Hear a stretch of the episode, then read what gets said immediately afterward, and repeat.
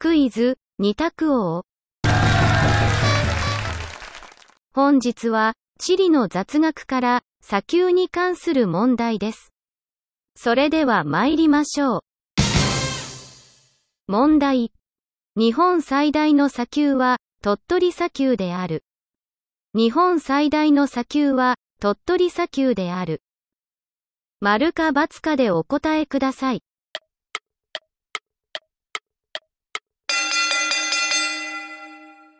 正解は、